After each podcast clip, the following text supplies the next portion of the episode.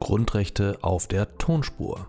Der Begleitpodcast zum Smartbook Grundrechte von Emanuel Tofik und Alexander Gleixner. Erschienen im Nomos Verlag. Meine sehr verehrten Damen und Herren, herzlich willkommen zum Video zur Filmfreiheit. Artikel 5 Absatz 1 Satz 2 Variante 3. Was ist der persönliche Schutzbereich der Filmfreiheit? Wen schützt die Filmfreiheit? Auch hier handelt es sich um ein Jedermann-Grundrecht, um ein Menschenrecht. Alle Persönlichkeiten, die Tätigkeiten bei der Herstellung oder Verbreitung von Filmen ausüben, sind von der Filmfreiheit umfasst.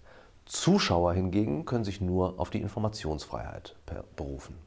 Juristische Personen sind über Artikel 19 Absatz 3 Grundgesetz vom Schutzbereich in persönlicher Hinsicht erfasst.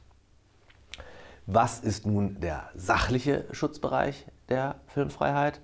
Wir schauen uns zunächst den Schutzgegenstand, das Schutzobjekt an. Das ist hier der Film. Film ist ein Bildträger, der durch Projektion der Öffentlichkeit vorgeführt wird. Die Vorführung kann im Kino erfolgen oder an anderen öffentlich zugänglichen Orten. Zum Film zählen auch DVDs, Videobänder etc., wenn sie davor, dazu bestimmt sind, öffentlich vorgeführt zu werden. Der Schutz greift hier unabhängig von der Seriosität oder von der Wertigkeit oder von der Vernünftigkeit ähm, des, der Inhalte. Auch reine Werbe- oder Unterhaltungsfilme sind von der Filmfreiheit umfasst. Geschützt ist dabei nicht nur die Berichterstattung, sondern die gesamte Vermittlung von Gedankeninhalten, also Tatsachenmitteilungen beispielsweise ebenso wie Werturteile. Damit haben wir nun den Schutzgegenstand umrissen. Jetzt stellt sich die Frage, was das Grundrecht der Filmfreiheit gewährleistet. Die Freiheit des Films, klar, aber was zählt dazu? Dazu zählen zunächst einmal alle Tätigkeiten bei Herstellung und Verbreitung des Films, die Informationsbeschaffung ebenso wie die Drehbucherstellung, Aufnahmen, Abspielen, Verleih, Werbung und dergleichen mehr. Wie kann in die Filmfreiheit eingegriffen werden?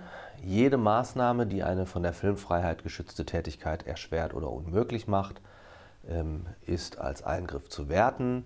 Wir haben wieder den klassischen Eingriffsbegriff und den modernen Eingriffsbegriff. Beispiele für Eingriffe nach dem klassischen Begriff wären Aufführungsverbote.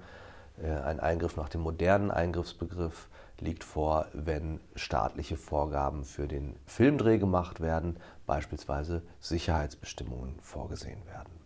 Ich komme noch einmal zu einer ganz kurzen Zusammenfassung. Was gehört zum Schutzbereich der Filmfreiheit? In persönlicher Hinsicht ist jedermann geschützt, in sachlicher Hinsicht wird die Freiheit des Films gewährleistet. Film ist ein Bildträger, der durch Projektion der Öffentlichkeit vorgeführt wird. Alle wesensmäßig mit dem Film zusammenhängenden Tätigkeiten sind geschützt.